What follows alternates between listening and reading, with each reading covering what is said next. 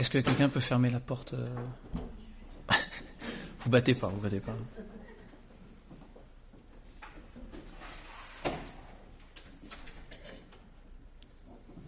Ah mais il y en a qui vont revenir. On va prier.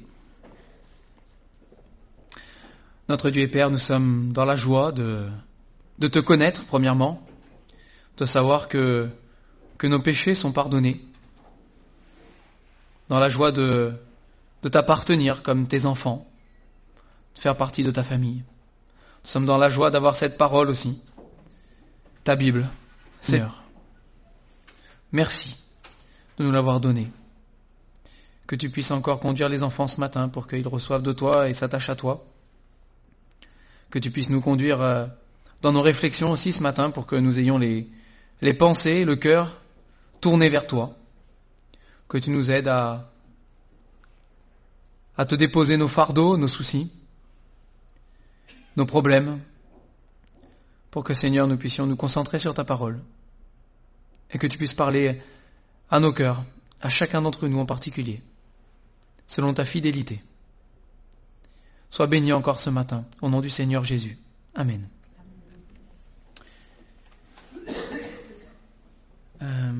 On va prendre un passage dans les actes ce matin, acte chapitre 9. Acte chapitre 9 à partir du verset 23.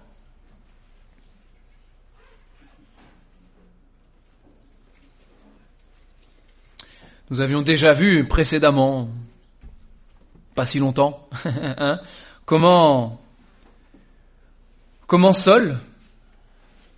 persécuteur euh, de Jésus-Christ, avait rencontré son sauveur, celui qu'il persécutait, à qui il avait donné sa vie, hein, et euh, cette conversion extraordinaire, un changement d'un meurtrier à maintenant celui qui a annoncé l'évangile avec assurance, malgré ce qui se passait.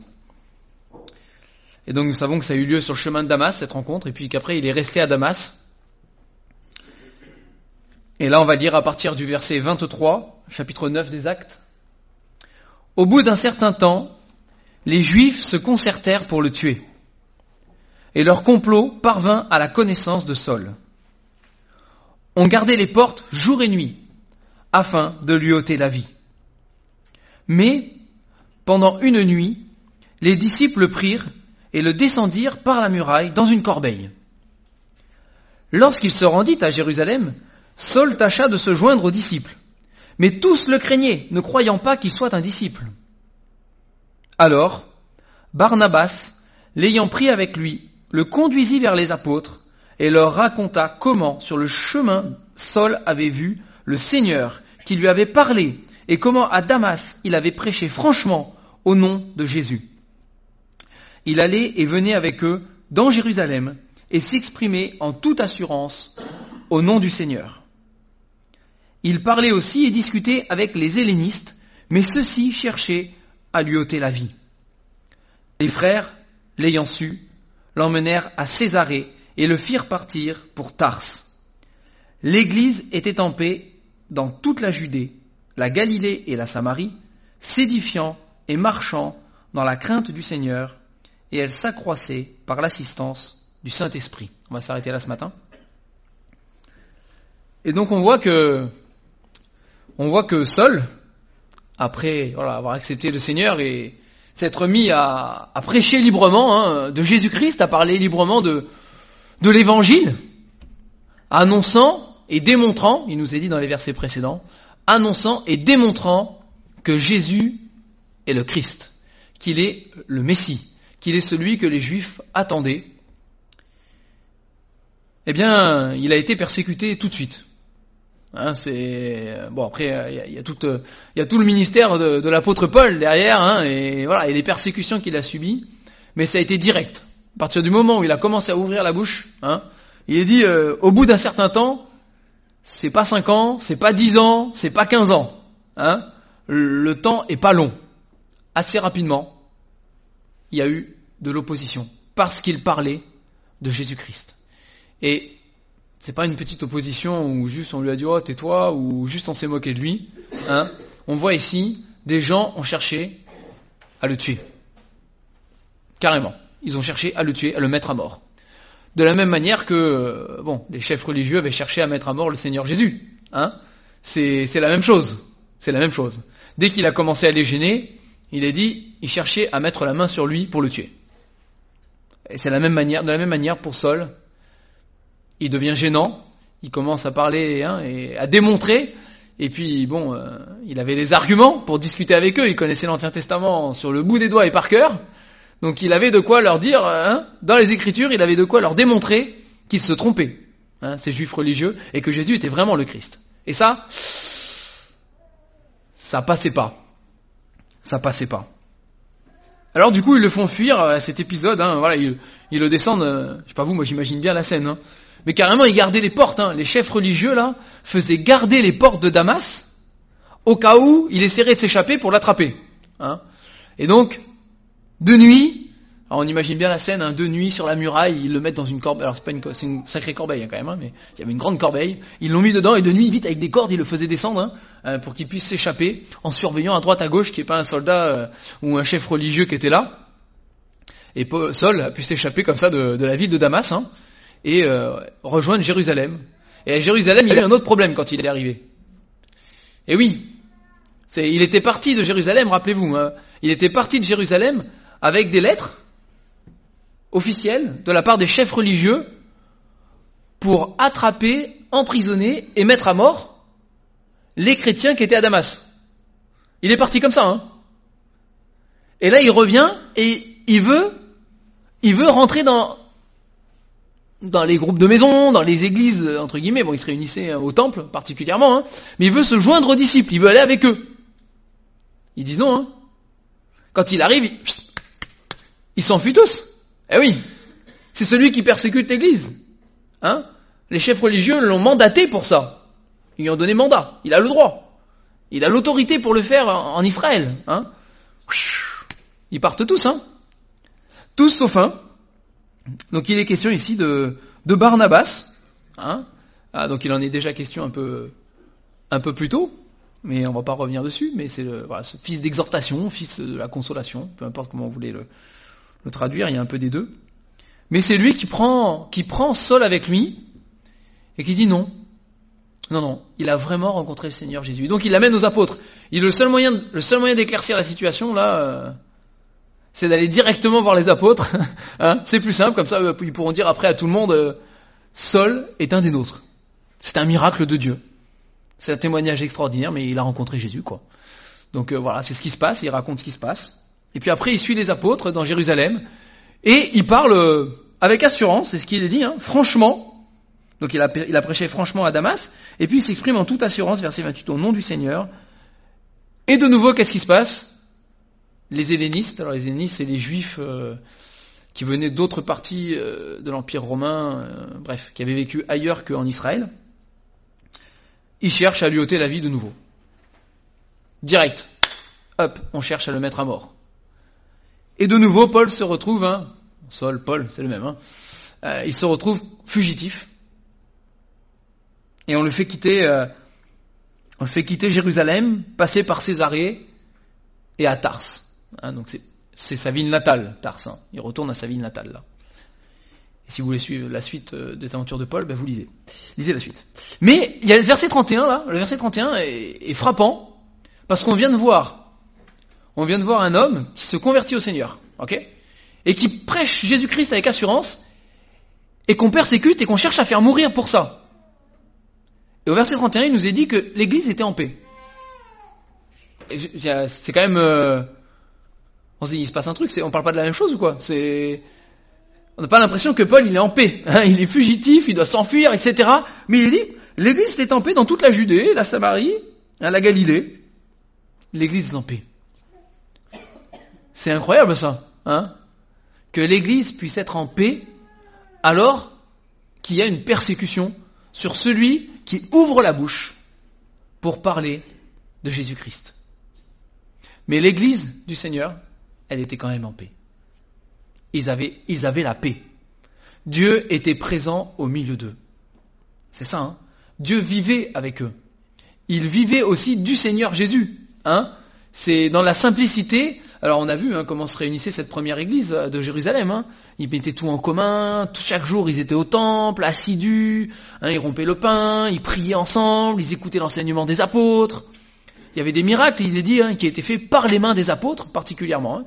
Les apôtres faisaient des miracles pour appuyer l'annonce de l'évangile. Il y avait des âmes qui se convertissaient. On, voit comment ils vivaient hein, ensemble là, leur foi en Jésus-Christ.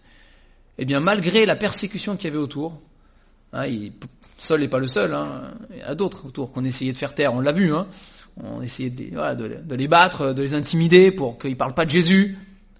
Ça changeait rien au fait que l'Église de Jésus-Christ était en paix. Et non seulement elle était en paix, mais elle s'édifiait et elle marchait dans la crainte du Seigneur. Hein. Donc s'édifier, c'est... S'édifier, il n'est pas question du nombre là. Après, il est dit qu'elle, qu'elle s'accroissait. Là, c'est le nombre. hein Mais il s'édifiait. Ça veut dire qu'ils se construisaient ensemble. Ils bâtissaient ensemble ils, euh, construisaient en Jésus-Christ, ils gagnaient en maturité, ils apprenaient de Jésus et ils étaient transformés par le Saint-Esprit. Il est dit qu'après c'est le Saint-Esprit qui le fait. Hein. Ils étaient transformés par le Saint-Esprit à l'image de Jésus-Christ ensemble. Ensemble, ils s'édifiaient. Hein. Ils grandissaient spirituellement. Et ils marchaient. Ils avançaient. Hein, c'est pas parce qu'ils étaient réunis chaque jour au temple comme on l'a vu qu'ils le faisaient. Hein. C'est pas parce qu'ils étaient chaque jour réunis au temple qu'ils étaient assis là à rien faire et qu'ils passaient leur temps assis au temple à écouter non plus hein, l'enseignement des apôtres. Hein. Ils marchaient. Ils étaient actifs dans leur vie spirituelle. Ils recevaient les enseignements des apôtres et après ils allaient les mettre en pratique. Et on voit que, par exemple, une, des manières dont ils les mettaient en pratique, hein, c'était le fait qu'ils pourvoyaient aux besoins des pauvres. Voilà, c'est quand il y avait, il y avait pas de pauvres vraiment parmi, parmi les chrétiens à ce moment-là, hein, parmi les frères, il n'y avait pas vraiment de pauvres. Il est dit qu'il y en a qui vendaient des champs. Bah, c'est ce que Barnabas avait fait d'ailleurs. Hein. C'est, il avait vendu un champ qu'il possédait pour donner l'argent aux apôtres, pour que ce soit distribué et que ça puisse servir à ceux qui n'avaient rien parmi les frères. Hein. Donc il y avait, voilà, il marchait aussi et dans la crainte du Seigneur. Et ça, c'est quelque chose d'important qui revient souvent dans la parole de Dieu. On l'a déjà abordé, hein, et ça, on l'abordera encore. La crainte de Dieu, la crainte du Seigneur. Ils avaient conscience, notamment parce qu'il y a aussi l'épisode avec Ananias et Saphira qui est passé par là, hein, et qui a renforcé un petit peu la crainte de l'Éternel, mais ils avaient conscience que Dieu avait le regard sur eux. Il avait le regard sur leurs pensées, il avait le regard sur leur cœur, il avait le regard sur leur vie sur chaque parole qu'il prononçait, sur chaque engagement qu'il prenait. Sur toute chose, le Seigneur avait le regard posé sur eux. Et ils avaient conscience de ça. Et ils marchaient tous ensemble, tous ensemble, hein, ces marchants ensemble, dans la crainte du Seigneur. Nous savons que le Seigneur nous regarde vivre. Et nous savons ce qui lui plaît et ce qui lui déplaît. Donc nous faisons attention dans nos vies à faire ce qui lui plaît, parce qu'il nous voit, parce qu'il a le regard sur nous. Ça c'est important.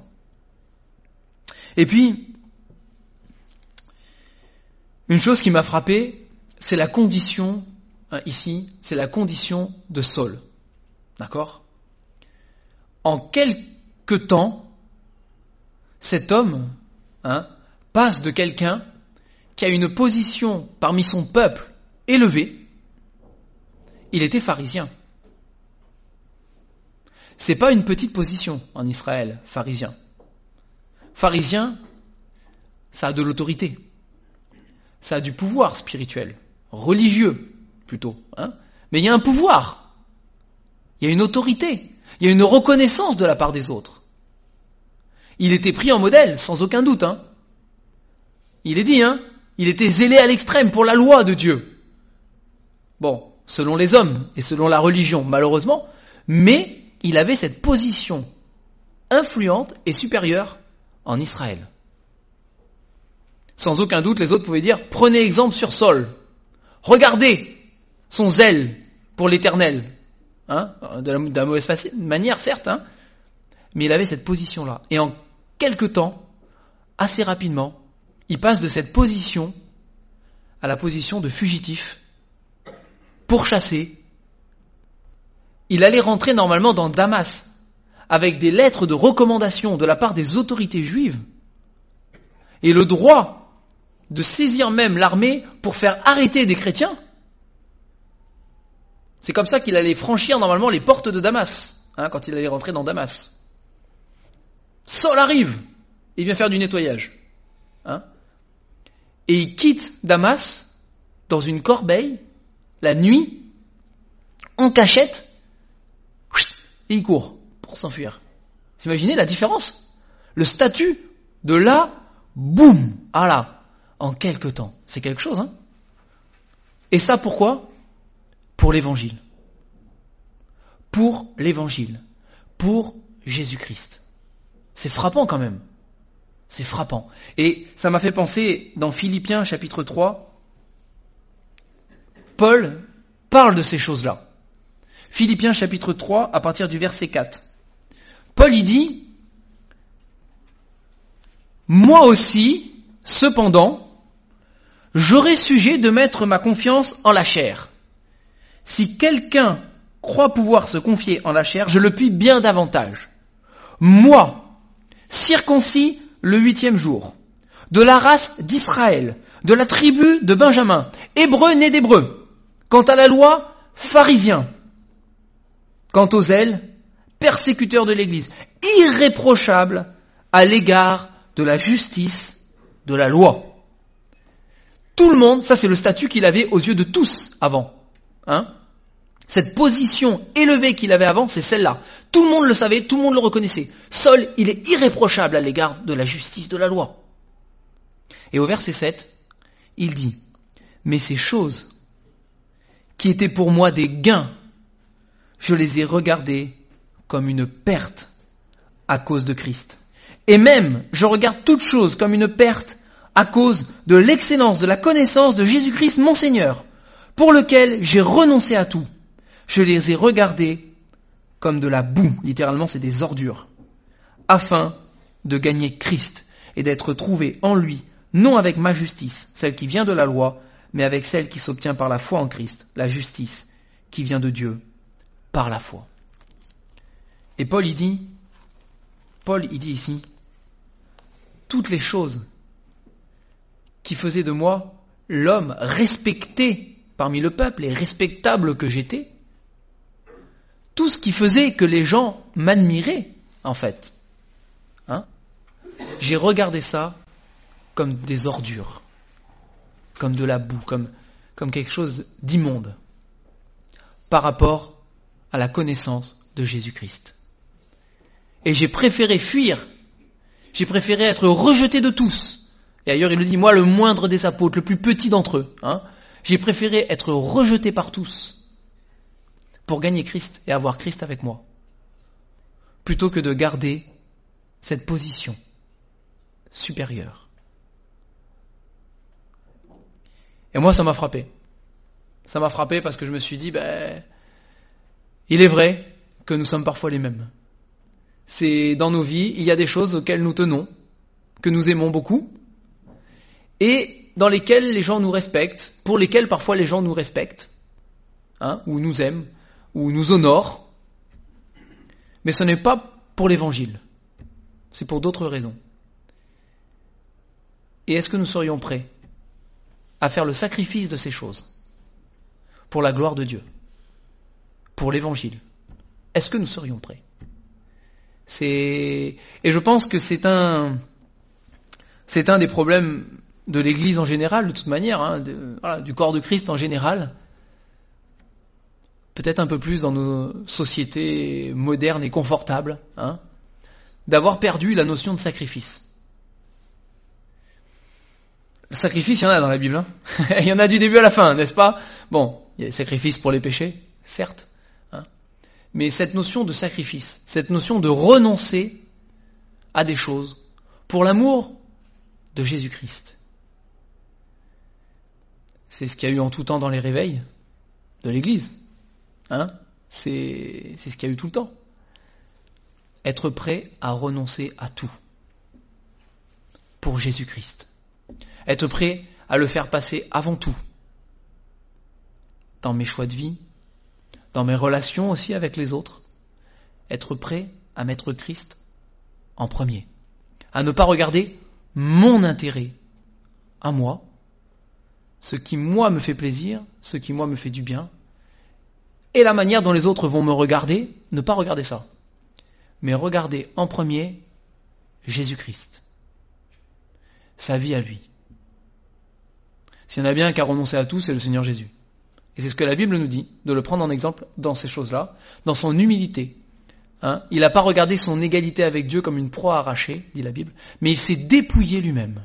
Hein il s'est dépouillé lui-même. Et le terme, il est fort là. C'est, je sais pas si on a un mot assez fort, même dépouillé. Hein, je sais pas si on a un mot assez fort. C'est, il s'est dépouillé lui-même pour prendre la forme d'un serviteur, la forme d'un homme. Il s'est rendu obéissant jusqu'à la mort, et il dit même jusqu'à la mort de la croix mort humiliante. Hein mort humiliante. Il s'est sacrifié pour nous. Il s'est sacrifié pour nous. Et nous, nous ne pourrions pas nous sacrifier hein, pour lui. Vous savez, il y a ce verset qui dit même que on doit être prêt, on le cite des fois, mais qu'on doit être prêt à donner notre vie s'il le faut même, pour les frères. C'est un verset de la Bible. Et c'est pas une allégorie, c'est pas une poésie, c'est pas c'est vraiment ce qui est marqué en fait. c'est la vérité. C'est réel. On doit être prêt, s'il le faut, à mourir et donner notre vie pour les frères, il est dit. Hein pour les frères. Pour le corps de Christ, si c'est possible. Et c'est ce que Paul avait en tête tout au long de son ministère. Il était prêt à le faire.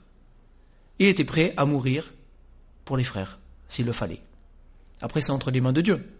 Hein Là, par exemple, euh, il n'est pas resté à Damas en attendant d'être euh, tué et lapidé. Il est parti. Hein de la même manière, à Jérusalem, il n'est pas resté en attendant que les hellénistes le prennent et le tuent. Il est parti. Il a suivi le plan de Dieu qui était le sien. Il a quand même fini par être tué, à la fin. Hein. Il a fini par être mis à mort. Mais il a suivi le plan de Dieu jusqu'au bout, avec une vie de sacrifice. Mais un sacrifice joyeux. Paul le dit. Hein. il était dans la joie, il était fier, il était heureux de sacrifier tout ce qu'il a sacrifié pour la connaissance de Jésus-Christ et pour l'avancement, hein, l'annonce de l'Évangile. Il était heureux et fier de le faire. C'était un sacrifice heureux. Mais c'était ce qu'il avait fait. Hein. Et moi, c'est ce qui m'a frappé ici, cette, cette position, cet écart énorme de position entre les deux. Et ça m'a interpellé dans le sens où, et moi, qu'est-ce que je suis prêt à sacrifier? Jusqu'où je suis prêt à sacrifier des choses? Jusqu'où je suis prêt à renoncer à mon confort, à mon bien-être, à ce que j'aime, s'il le faut? Hein, Parce que Dieu ne demande pas la même chose euh, à tout le monde. Hein Mais jusqu'où je suis prêt à aller moi? Pour l'évangile. Pour l'évangile. Alors le Seigneur ne nous demande pas à tous de faire exactement pareil. Hein Il ne nous demande pas à tous de faire comme Paul exactement. Mais ce que voit le Seigneur, c'est mon cœur. Et il voit dans mon cœur si je suis prêt à le faire ou si je ne suis pas prêt à le faire. Si Dieu est important pour moi, pas juste en parole, mais en vérité, ou pas. Dieu a le regard sur moi. Et dans ce sens-là aussi, on marche dans la crainte de Dieu. C'est, on sait que Dieu voit au fond de notre cœur. Alors nous sommes ce que nous sommes. Nous sommes petits, nous sommes imparfaits, nous sommes des pécheurs. Ah, la Bible est claire, hein, il n'y a pas de secret, hein, on le sait. Hein. C'est comme ça, nous le savons. Dieu le sait, Dieu le voit, mais il voit aussi nos motivations. Il voit aussi ce qu'on a envie dans notre cœur. Il sait aussi à quel point on est prêt ou pas de le suivre. Alors il y aurait plein d'exemples qu'on pourrait prendre dans la Bible. C'est dans ces exemples de, de sacrifice ou d'être prêt ou pas prêt. Vous avez des personnages qui ont croisé le Seigneur Jésus, et l'un d'entre eux a dit ah permets-moi d'aller d'abord enterrer euh, hein, ou d'aller dire au revoir à le Seigneur a dit non. Non. Laisse les morts enterrer leurs morts et toi suis-moi hein, pour celui qui devait enterrer c'est le Seigneur il a dit hein, celui qui met la main à la charrue et qui regarde en arrière est pas propre au royaume de Dieu. Et il y a plein d'images dans la Bible hein, qui vont dans ce sens-là c'est quand Lot et sa famille euh, ont dû fuir Sodome et Gomorre, là, il a dit le Seigneur, ne vous retournez pas. Ne vous retournez pas en arrière. Vous allez droit devant. Là où moi je vous ai fixé le but. Nous savons que la femme de Lot s'est retournée. Hein Elle s'est retournée en arrière. C'est de la même manière que le peuple d'Israël devait quitter l'Égypte et ne pas faire demi-tour pour y retourner. Hein C'est toujours la même chose. C'est le Seigneur a dit allons de l'autre bord. Bah, on va de l'autre bord, on revient pas en arrière non plus. Hein C'est on va dans le sens. Mais jusqu'où nous sommes prêts hein à sacrifier, à renoncer aux choses que nous avons pour le plan de Dieu, pour la gloire de Dieu. On peut, on peut compter dans toutes ces choses, verset 31 du chapitre 4, du chapitre 9 euh, des actes, hein, et je conclue avec ça. Nous ne sommes pas tout seuls. Paul n'était pas tout seul. Alors oui, il y avait des frères et sœurs autour, il a trouvé Barnabas, il a bien aidé, mais même s'il n'y avait pas eu Barnabas, il n'aurait pas été tout seul. Parce que la Bible dit qu'on vit avec le Saint-Esprit qui vit en nous. Si nous avons accepté Jésus-Christ comme notre Sauveur, nous avons demandé pardon pour nos péchés, nous avons cru de tout notre cœur qu'il avait fait ce sacrifice à la croix pour nous sauver, la Bible dit que le Saint-Esprit vient vivre en nous. Et toutes ces choses, tous ces sacrifices que nous pouvons faire maintenant, tous les renoncements que nous pouvons faire pour la gloire de Dieu, nous ne sommes pas seuls pour les accomplir. Il est dit ici que c'est par l'assistance du Saint-Esprit que l'Église s'accroissait, que l'Église grandissait, que l'Église marchait dans la crainte de Dieu, toutes ces choses, hein, qu'elle était en paix. C'est par l'assistance du Saint-Esprit. Et si nous sommes enfants de Dieu, nous avons ce Saint-Esprit en nous qui nous aide et qui nous pousse, qui nous motive et même qui prie pour nous par des soupirs inexprimables hein, et qui nous aide à prier, qui nous aide à aller dans le sens de la volonté de Dieu. C'est quelque chose de grand, hein. c'est quelque chose de fort, c'est quelque chose d'important. C'est Dieu qui vit en nous, c'est Dieu qui travaille notre cœur. Mais c'est à nous de ne pas être des auditeurs, euh, comme dit la Bible, hein, des auditeurs oublieux. Mais quand Dieu vient nous montrer des choses, quand Dieu nous parle, c'est à nous de ne pas oublier. Hein. C'est de ne pas oublier, de se souvenir. Souviens-toi de l'éternel. Hein, souviens-toi de l'éternel. C'est souviens-toi de ce qu'il a dit. Et de mettre ces choses en pratique dans nos vies et d'avancer avec lui. Et lui nous aidera. Au-delà même de ce qu'on peut penser ou imaginer, il est dit dans la Bible. Hein Au-delà même de tout ça, il nous aidera à le faire. Mais soyons prêts. Soyons prêts à donner notre vie pour le Seigneur Jésus. C'est ce qu'il nous demande en tout cas. On va prier pour terminer.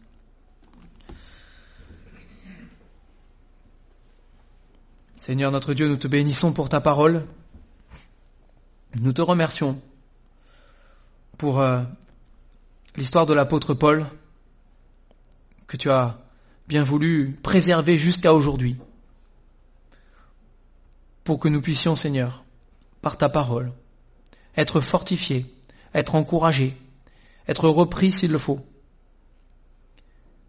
Seigneur, aide-nous, aide-nous à marcher ensemble, à nous édifier dans la crainte de ton nom. Seigneur, aide-nous aussi à considérer tout ce qui fait la gloire de l'homme comme étant des choses vaines, comme de la boue, comme des ordures, comparées à la connaissance de Jésus-Christ, Père que nous n'ayons pas honte de l'Évangile, que nous n'ayons aucun orgueil, Seigneur, à vouloir euh, garder parfois un statut auprès des autres ou une position auprès des autres en ne parlant pas de l'Évangile. Garde-nous, Seigneur, de cela et aide-nous à vivre notre foi avec assurance, comme il est écrit, franchement, comme il est écrit. Et peu importe ce que nous perdons autour, nous savons que nous avons en notre cœur le plus précieux de tous les trésors, le Seigneur Jésus et la vie éternelle, le pardon de nos péchés. Sois béni encore ce matin, Seigneur. Conduis chacun d'entre nous, parle au cœur de chacun, montre-nous, Seigneur, ce à quoi nous devons renoncer, ou en tout cas, transforme nos cœurs dans tous les cas, pour que nous soyons prêts à renoncer à tout pour toi. Que tu sois, ô notre Dieu, que tu sois béni, mais que tu sois honoré dans chacune de nos vies. Que tu sois élevé par la manière dont nous vivons, dont nous nous comportons, par, les choix que nous faisons, que nous puissions, oui, marcher dans la sainteté.